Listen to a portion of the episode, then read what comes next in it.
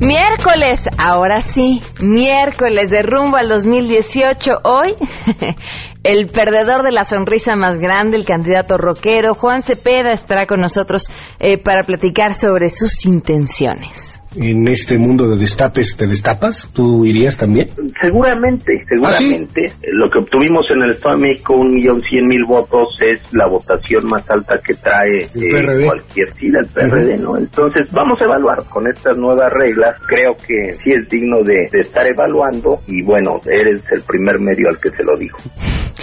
Hace una semana la INEGI presentó un atlas de género que registra datos relevantes sobre las mujeres mexicanas en cuanto a educación, salud, empleo y otros temas. Vamos a platicar sobre esto. Ahí vienen algunas de las cuestiones que ya están disponibles en el atlas de género, cuestiones de educación, de fecundidad, demográficas, de funciones económicas, como son las de empleo, ocupación, eh, participación, población económicamente activa, tenemos buenas noticias y más en este miércoles. Quédense con nosotros así arrancamos a todo terreno. MBS Radio presenta a Pamela Cerdeira en A Todo Terreno, donde la noticia eres tú.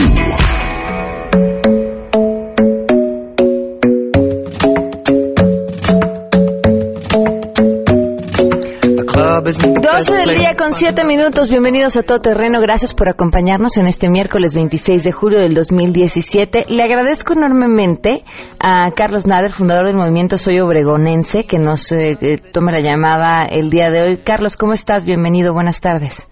Hola, buenas tardes. Muchísimas gracias por pues, este espacio y pues a tus órdenes. ¿Van a hacer una marcha los habitantes de la delegación? Eh, ¿Por qué temas? Así es, mira, eh, este viernes 28 de julio vamos a hacer una manifestación por el tema de la inseguridad, que está pues muy fuerte en nuestra demarcación y los vecinos de, todas las colonias queremos hacer un fuerte llamado a que las autoridades se pongan a trabajar en conjunto, ¿no? ¿Han hecho algo antes de esta movilización? ¿Han tenido contacto con las autoridades? ¿Tienen cifras específicas que, que los alarmen o situaciones muy claras que hayan identificado dentro de la delegación? Así es. Mira, el 30 de, abril de este año hicimos un primer encuentro. Se citó a la delegación y a la Secretaría de Seguridad Pública y ahí dimos un decálogo de pues propuestas en materia de seguridad. No hemos visto aplicado este decálogo y además hemos visto un incremento. Tenemos una red ciudadana y hemos visto el incremento notable de asaltos, robos, violencia, eh, robos a casa habitación. Entonces, pues la verdad todos los vecinos ya están muy alterados, muy alarmados por esta situación y queremos, eh, pues citamos en este segundo encuentro que vamos a hacer afuera de la delegación, tanto a la delegación, al, al presidente de la, de, la Asamblea Legislativa, al diputado Leonel Luna, a la Secretaría de Seguridad Pública y a la Procuraduría, pues para que nos den respuestas sobre lo que está pasando. ¿no? Ahora, ¿qué les dijeron a la vez que sí se encontraron con ellos? ¿Perdón? ¿Qué les dijeron cuando se encontraron con ellos y les presentaron su decálogo? Pues nos dieron, eh, tuvimos una reunión con la Secretaría de Seguridad Pública, eh, iban a tomar en consideración todo esto y hasta ahí quedó. No, pasó nada.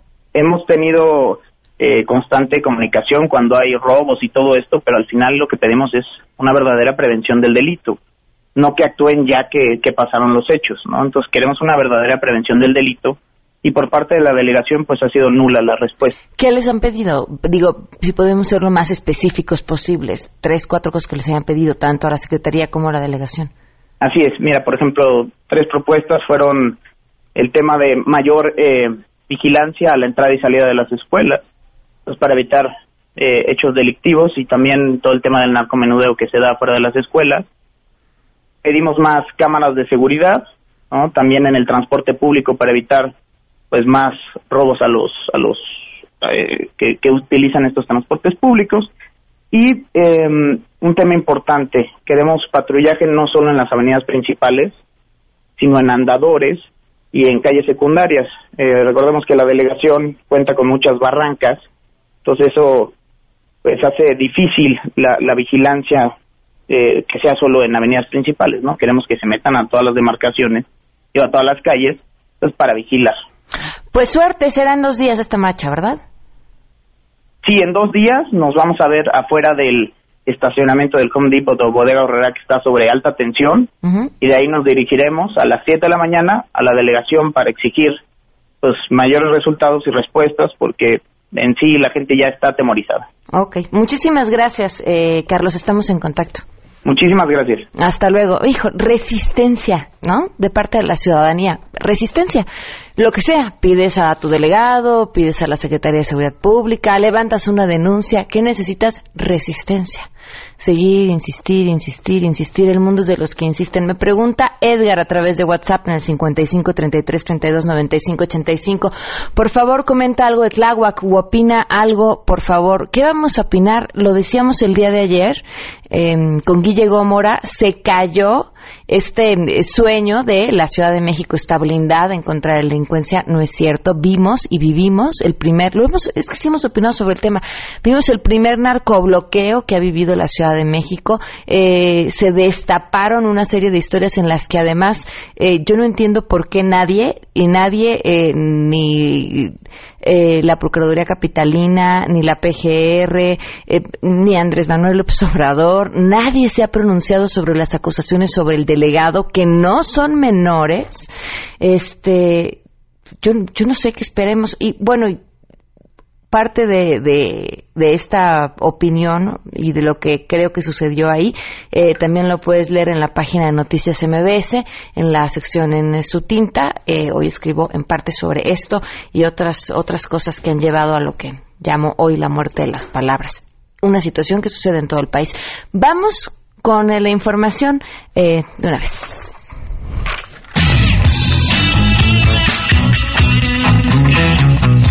La Secretaría de Relaciones Exteriores informó que con base en datos disponibles al momento, que 34 de los 39 migrantes que fueron abandonados en el interior de una caja de tráiler en San Antonio, Texas, son de nacionalidad mexicana. Detalló que de las víctimas mexicanas, 27 se encuentran hospitalizadas y lamentablemente 7 perdieron la vida. Mencionó que a través del Consulado General de México en San Antonio continúa dando seguimiento puntual a la situación médica de los sobrevivientes y brinda atención atención a las familias de todas las víctimas. La Cancillería agregó que ya se iniciaron las acciones para facilitar la visita de los familiares a los hospitales y los trámites para la repatriación de los restos. Informó René Cruz González. Gracias, muy buenas tardes. Yo les informo que la Procuraduría Federal del Consumidor y la Comisión Federal para la Protección contra Riesgos Sanitarios aseguraron 830 piezas de producto ilegal para bajar de peso y suspendieron actividades en establecimientos de cinco entidades del país. Además, fueron aseguradas 1.912 piezas de material publicitario y se tomaron 104 muestras de etiquetas para realizar el dictamen sanitario correspondiente. Al respecto, el Procurador Federal del Consumidor en funciones, Rafael Ochoa Morales, y el comisionado federal Julio Sánchez Itepos recomendaron a la población no consumir estos productos ya que representan un riesgo para la vida y la salud de las personas, pues ofrecen propiedades que no corresponden a la realidad. Asimismo, informaron que estos operativos coordinados entre ambas instituciones se mantendrán de forma aleatoria en diferentes entidades del país para retirar del mercado este tipo de productos que no cumplen con las normas oficiales vigentes y constituyen un peligro para quienes las consumen. Les informa Carlos Reyes. El jefe de gobierno Miguel Ángel Mancera presumió que en el medio maratón y en el maratón de la Ciudad de México están inscritos 25 mil corredores, cuando al inicio de su administración apenas llegaban a los 13 mil. Al presentar la camiseta y la medalla conmemorativa del medio maratón que se realizará este domingo, indicó que han tenido una línea de crecimiento que incluye un patrocinador oficial y seguidores. Sin embargo, al finalizar su participación, señaló que esperaba a todos al medio maratón Ciudad de México Bancomer cuando el patrocinador oficial es Banorte. Minutos después corrigió ante el grito de corrección de quienes estaban presentes. Tiene una línea de crecimiento impresionante también. Hoy estamos hablando de 25 mil corredores, lo que cuando nosotros llegamos a tomar esta tarea de deporte con Horacio de la Vega significaba que en un solo evento en el evento de convocatoria del maratón. Hacías maratón y medio maratón y a veces llegaban a 12.000 o 13.000 participantes. Hoy estamos hablando que solamente el medio maratón ya tiene su marca, ya tiene su patrocinador oficial ya tiene su nombre propio. Mancera concluyó su discurso justificando que siempre le pasa la confusión de palabras, reportó Ernestina Álvarez Guillén.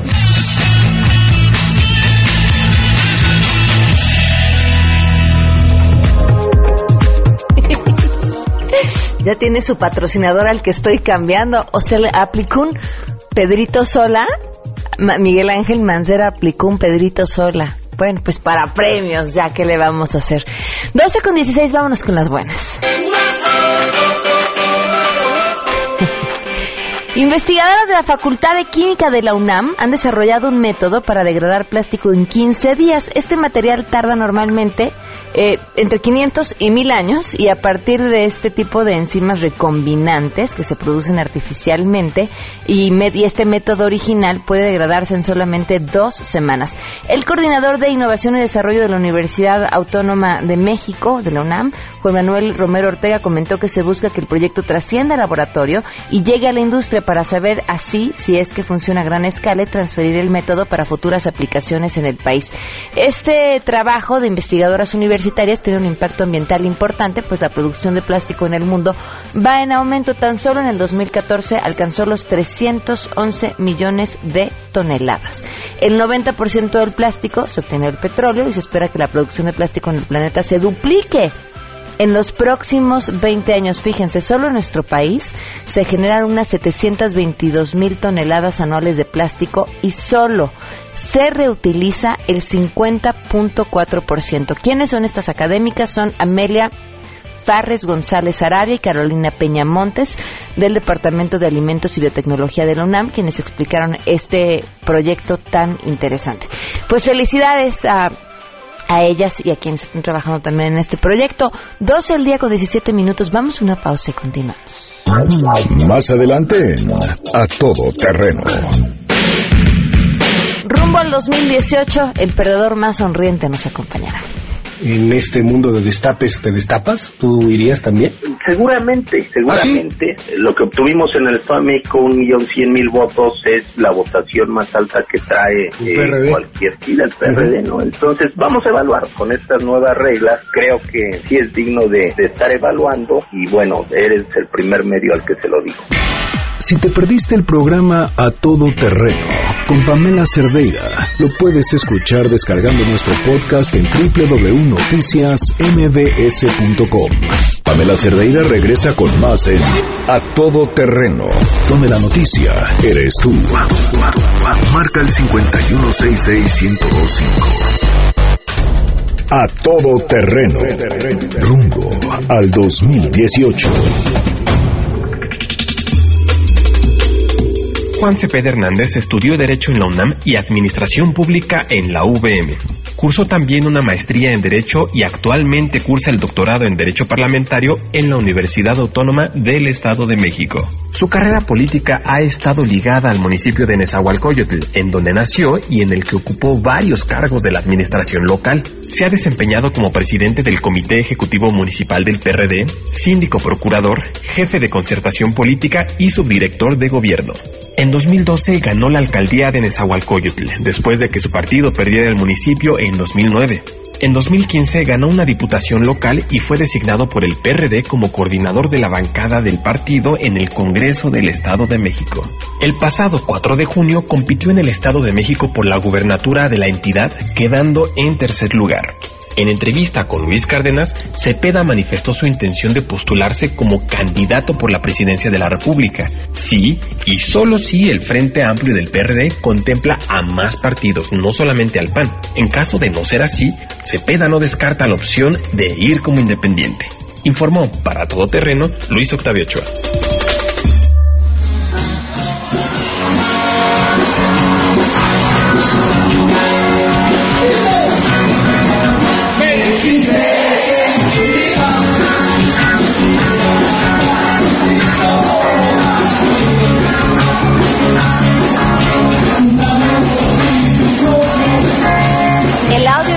Justicia. Este, nos deleitarías después con algo aquí en vivo. claro, ese fue un palomazo que, que estábamos en el cierre de campaña, estaba tocando Tex-Tex y me dijeron, a ver, a ti te gusta el rock, a ver, sube a cantar. Entonces subimos ahí a aventarnos un palomazo, esa canción, esa rola que se escucha es la de Me dijiste.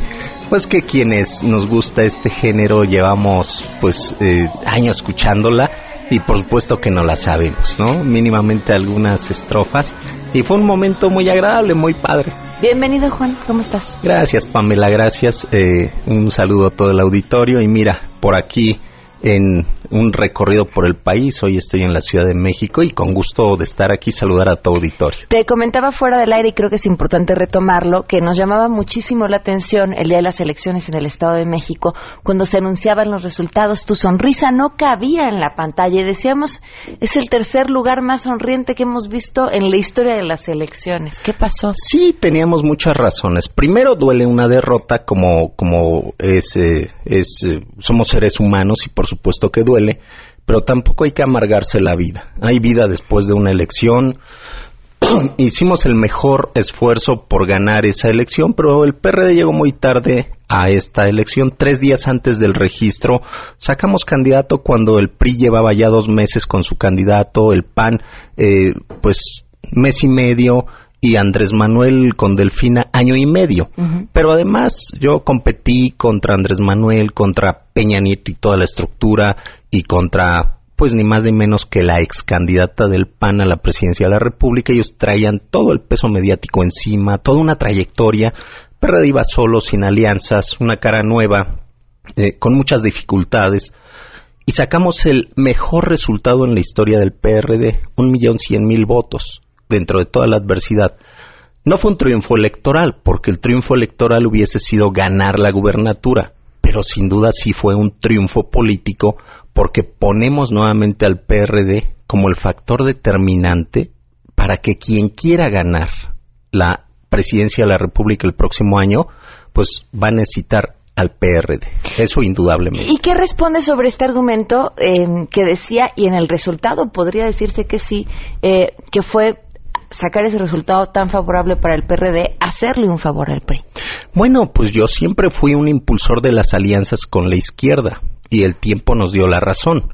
Si hubiésemos ido juntos, hubiésemos ganado dos a uno, pero paradójicamente estuvimos atacando al mismo adversario por dos flancos distintos. Siempre ayer estuve en Guanajuato y lo recordaba ya les decía a los paisanos de Guanajuato me cansé de rogarles, como decía José Alfredo Jiménez. Nunca quisieron.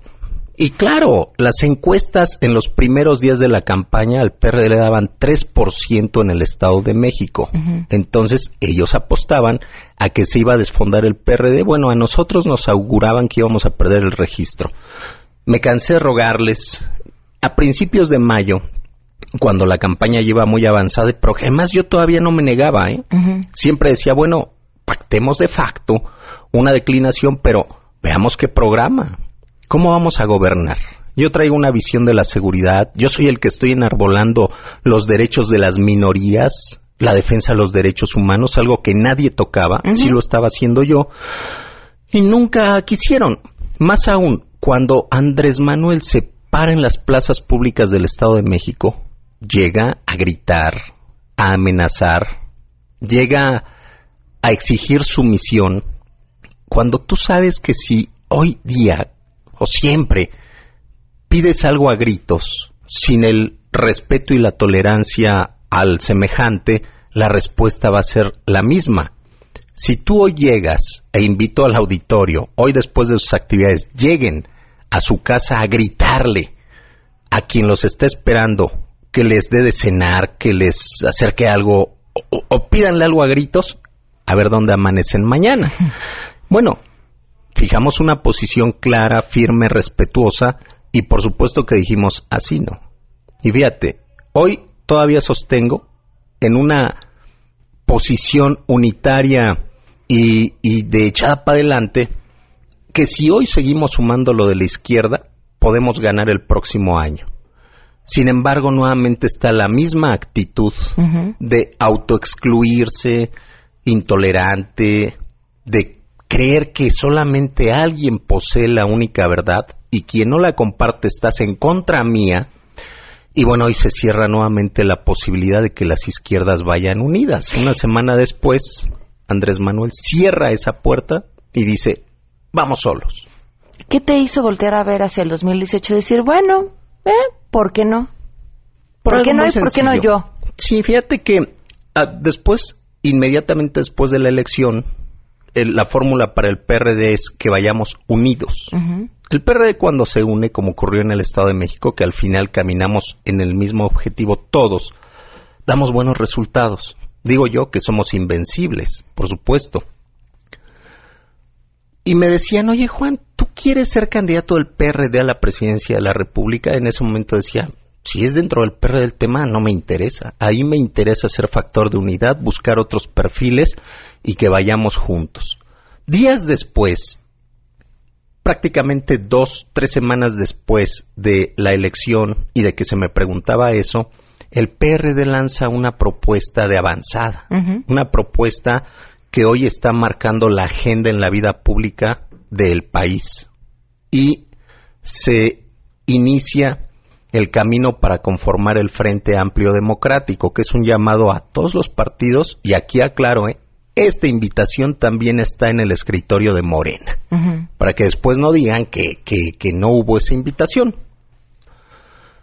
Y a sectores de la sociedad, distintos perfiles. Y entonces ahí digo, ahí me interesa estar porque quiero llevar también la agenda que impulsamos, la visión que tengo en materia de seguridad, de política social, es decir, ahí sí me interesa ir a contrastar ideas contra los otros posibles aspirantes, pero ya trascendimos el tema del PRD, ahí me interesa ser factor de unidad.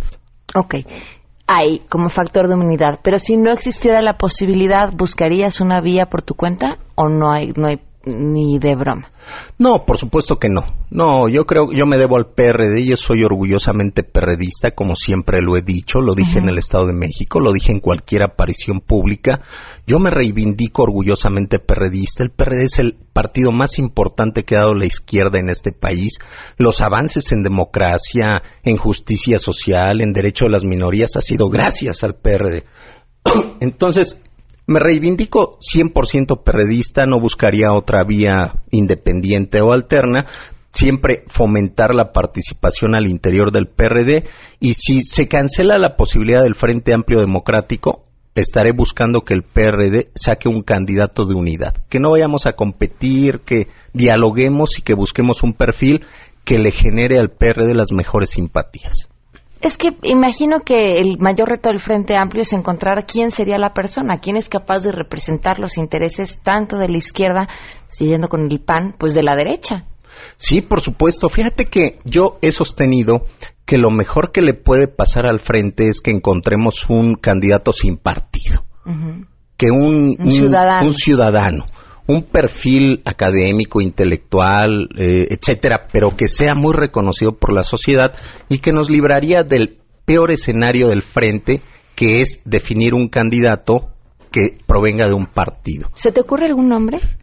No, fíjate que no, esa es, es eh, una tarea que tenemos que darnos entre todos, porque esta invitación no solamente es a los partidos políticos, y aquí desmiento, ¿eh? el Frente Amplio no es una alianza PAN-PRD. Incluso yo estoy en contra de que sea solamente una alianza PAN-PRD. Deben de confluir más partidos, pero lo que más me interesa es que trascendamos a los partidos, que involucremos a sectores sociales o sectores eh, o gremios que hoy no se ven representados en la agenda de los partidos y que de todos ellos pueda salir un nombre. Como dices, que sea incuestionable y que pueda aglutinar. Este Frente Amplio Democrático a mí me entusiasma porque en el país ha habido alternancia. A nivel federal, en el año 2000 duró 12 años y se reinstaura este régimen que ha dado mucho de qué hablar, corrupción, nepotismo. Eh, bueno, lo que acaba de pasar en el Paso Express de Cuernavaca, eso en un sistema parlamentario ya hubiera costado destituciones. Por eso, primero. Después, la alternancia, llámale candidato, partido, personaje, como está actualmente el sistema, no está dando resultados. De ahí la decepción de los ciudadanos de que nadie está dando resultados. y por eso el desencanto y la alta abstención y la falta de participación en la vida democrática. ¿Qué planteamos en el Frente Amplio Democrático? Primero, pactemos un programa de gobierno, que todas las necesidades del país se vean reflejadas ahí.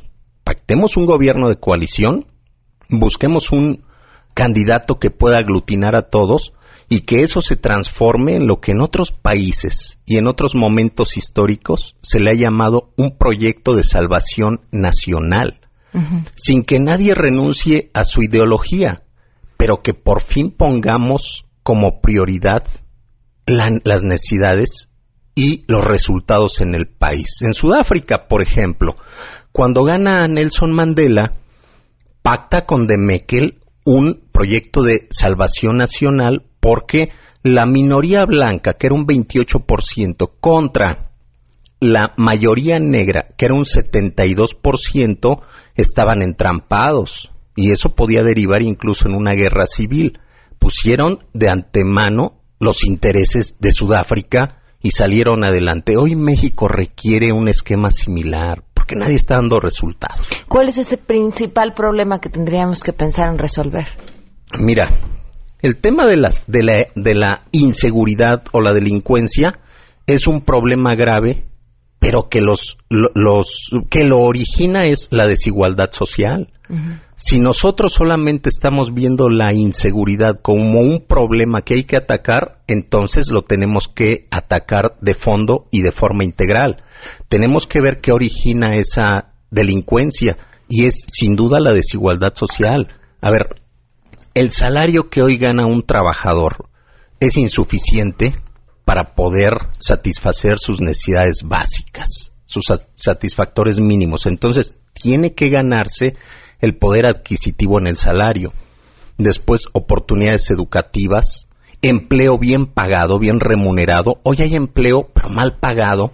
Tendríamos que aprovechar las nuevas condiciones socioeconómicas mundiales, la globalización, el libre mercado, y eso paulatinamente te va a ir generando mejores condiciones que tendrá que ir acabando con ese ejército de manos que tiene el crimen organizado y por supuesto atacar al crimen organizado atacando la corrupción y la impunidad que hay en los diferentes cuerpos de policía y gobiernos que se asocian, toleran o fomentan estas prácticas delictivas. Suena facilísimo, pero en medio del camino hay un montón de intereses que no son tan, tan fáciles de eliminar. Por supuesto, nadie ha dicho que esto va a ser fácil, por eso hoy se plantea un programa de gobierno donde todos lo estemos apoyando. Porque hoy, fíjate, hoy quien se presenta a las urnas está ganando con un 30% de los que van a votar. A eso le restas el abstencionismo, le restas los votos nulos y lo traduces a ese porcentaje que queda. Es menos de un 15. Sí, al, al sector poblacional y estamos hablando de un 10%, Pamela. O sea, uno de cada diez está apoyando al que gobierna y después viene el desencanto.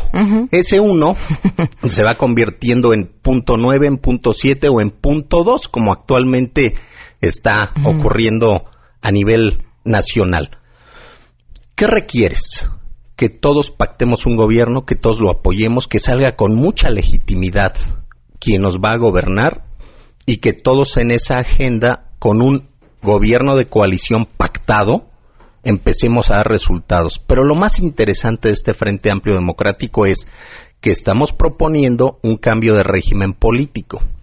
Este cambio de régimen político debe pasar del sistema presidencial a un sistema parlamentario, donde quien gobierna, a partir de este gobierno de coalición, tiene que venir al, Parlamento o al legislativo a dar cuentas a rendir cuentas en el ejercicio de gobierno. ¿Por qué? Porque hoy el sistema presidencial, con la voluntad de una sola persona, sostienes en el ejercicio público encargos muy importantes a personas que no dan resultados. Ese es el lado, eh, creemos nosotros, eh, delicado del presidencialismo que sin resultados se sostienen personajes. Pero a la vez en esta visión veríamos al legislativo como, como estos santos salvadores del equilibrio y también sabemos de qué pie cojean. Sí, por supuesto. Un legislativo que eh, se sube en el presupuesto, gastan lo que se les da la regalada gana. Este, vamos a una pausa. Ya me están haciendo caras. Y ahorita regresamos y platicamos sobre esto. Pamela Cerdeira es a todo terreno. Síguenos en Twitter, arroba Pam Cerdeira. Regresamos. Pamela Cerdeira está de regreso en A Todo Terreno. Únete a nuestra comunidad en facebook.com, diagonal Pam Cerdeira. Continuamos.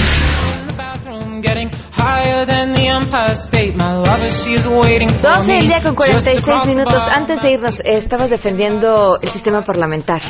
Sí, y tú cuestionabas el tema de por qué el legislativo, como actualmente ocurre, que caen en excesos, etcétera. Mira, en un sistema parlamentario aplica realmente la teoría de los check and balance, que es los pesos y contrapesos, donde la división de poderes asume cada quien su eh, espíritu teórico y que en la práctica opera así.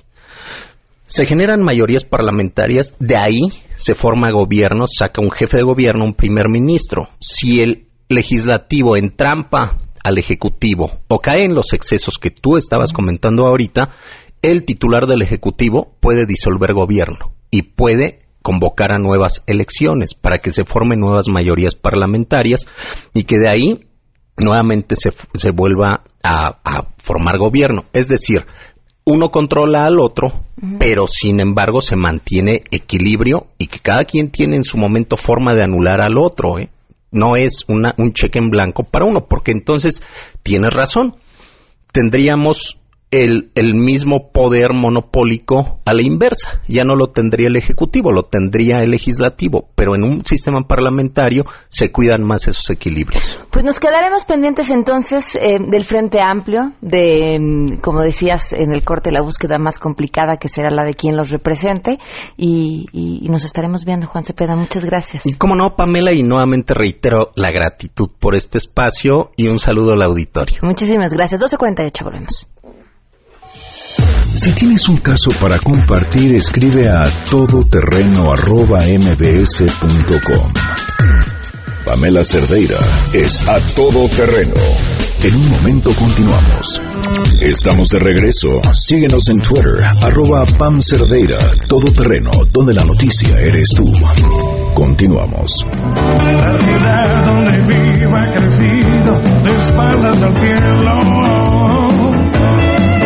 12 del día con 51 minutos, continuamos a todo terreno. Eh, le agradezco enormemente a María Eugenia Gómez, directora general adjunta de Asistencia Técnica al Subsistema Nacional de Información Económica, o sea, del INEGI.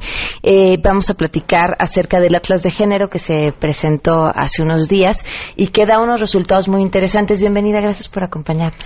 Muchas gracias, Pamela, y buenas tardes a todo tu auditorio. De lo que encontraron y la información que revisaron, ¿qué resaltarías?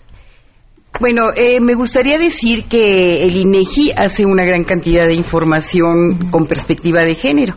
El Atlas es uno de ellos, uno de ellos que está desarrollado con una filosofía muy importante en términos de hacer ver, además de las diferencias de género, las diferencias que se dan en el territorio de nuestro país.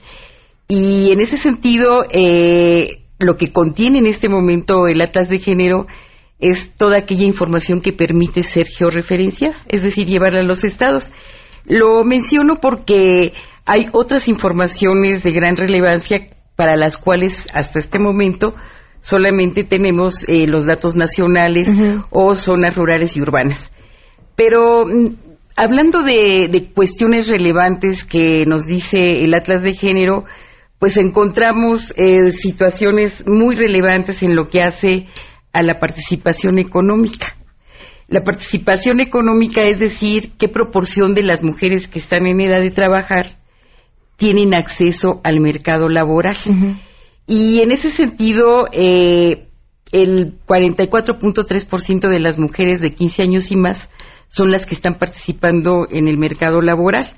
Están participando bien sea como asalariadas o como trabajadoras independientes que esta distinción es muy importante también porque un asalariado tiene ingresos fijos y un independiente su actividad económica eh, está circunscrita a recibir por cantidad de dinero. las personas que venden en la calle, las personas que hacen una actividad eh, de incluso eh, profesional independiente mm. están sujetas a otro régimen. Entonces, las mujeres, solo el 44.3% de ellas participan en el mercado laboral. Eh, este porcentaje en otros países anda más arriba del 54%. Y en el caso de los hombres, la participación es del 78%. Ok. Sí, entonces hay una distancia de 33.8 enorme enorme y sí perdón no y, y, en ese sentido esta esta situación es una de las más relevantes porque cuando vamos a los estados pues encontramos niveles superiores y niveles menores y las causas de esas discrepancias obviamente en cada caso tendrán relevancia distinta en cada entidad. Te preguntaba en el corte y lo repito para que lo escuche el público porque me llamaba la atención revisando estos datos que la mm, brecha en el ingreso salarial era mínima y yo la leía y releía el dato y decía, ¿en qué momento nos convertimos en Suiza? Eh, ¿O en qué momento sucedió esto? Porque si lo lleváramos a la práctica, eh, creo que con una tendencia mundial todavía hay una brecha inmensa. Sí, eh, este es uno de los temas más eh, relevantes del análisis de género, las brechas salariales. Y de facto, bueno, los, los datos que muestra el Atlas eh, son, tanto en el orden nacional como en las entidades federativas, pareciera que están en un acercamiento grande. Y de hecho lo están. Sin embargo, aquí hay que tener en cuenta que el comportamiento de los salarios en general, el mercado laboral de nuestro país, se ha visto, se ha visto estancado de tal manera que al no crecer tanto los salarios de los hombres y al ir ganando brechas las mujeres, pues eh, los niveles de los salarios eh, se han acercado, lo que no quiere decir que sea eh, una posición, eh, digamos, eh, favorable eh, o, como se esperara, porque los niveles de los ingresos son bajos. Entonces, bajo esa consideración, creo que en el caso de nuestro país hay que interpretarla con mucho cuidado porque esa brecha persiste y creo que el tema de género es un tema que, que se ha globalizado y en ese sentido me gustaría destacar que hace dos o tres días dos mujeres de la BBC hicieron una manifestación pública exigiendo que se les pagara igual que a los hombres, porque la filosofía que priva en este sentido es que a mismo trabajo debería de corresponder la misma paga, y no es el caso. Entonces, bajo esa consideración es que eh, el tema de las brechas salariales es muy importante y responde a la necesidad de hacer una política pública general sobre el mercado laboral. Hemos, a manera de conclusión, y, sobre todo la cantidad de datos que tienen en este atlas es inmensa. Eh, ¿Vamos mejor? Eh, mira, yo creo que hay que destacar una cuestión. Eh, el, el, atlas de género, al igual que los indicadores en general, y, y en ese sentido vale la pena destacar, que no debemos de verlos de manera aislada o sea, es un conjunto de cosas, un conjunto de hechos que debemos de verlos de manera integral porque así es la vida. Trabajamos, nos, nos pagan, tenemos que cuidar a los hijos, tenemos que cuidar a los enfermos, hacemos mucho trabajo, mucho trabajo doméstico, 48 horas a la semana, casi lo mismo que un trabajo pagado.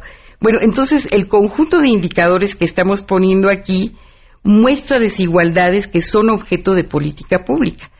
Y creo que en este sentido, eh, mm, la perspectiva, más que hablar de vamos bien o, no, eh, yo diría, tenemos una gran ventaja hoy día. Tenemos información.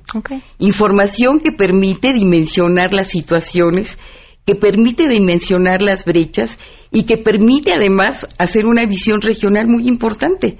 Es decir, con la dimensión que nos dan las estadísticas, eh, nos queda claro que no es lo mismo una política sobre cuestiones de violencia contra las mujeres en Oaxaca que en el estado de Baja California.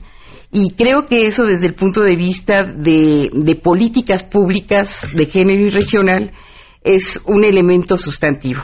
Entonces, el, el, conjunto de estos indicadores tienen el propósito de estar ubicando eh, variables y conceptos que afectan de manera importante la situación de las mujeres en desventaja con los hombres y la aproximación a tener mayor claridad de estos hechos es al hacer una visión georreferenciada en el territorio de nuestro país. María Eugenia, muchas gracias por, por habernos acompañado. Dense una vuelta para que revisen este atlas. Información sin duda muy interesante. Muchísimas gracias. No, agradecida. Muchas gracias y visiten la página del INEGI. Gracias. Muchísimas gracias. Oigan, nos vamos, se quedan en Mesa para Todos. Soy Pamela Cerdeira. Mañana a las 12 del día los escuchamos. Y aprovecho para decirles, si están buscando estudiar, UTEC está de fiesta porque está de aniversario y pueden inscribirse a cualquiera de sus licenciaturas y obtener un 20% de descuento. www.uteca.edu.mx y 5264-8520. Con siete cabezas es un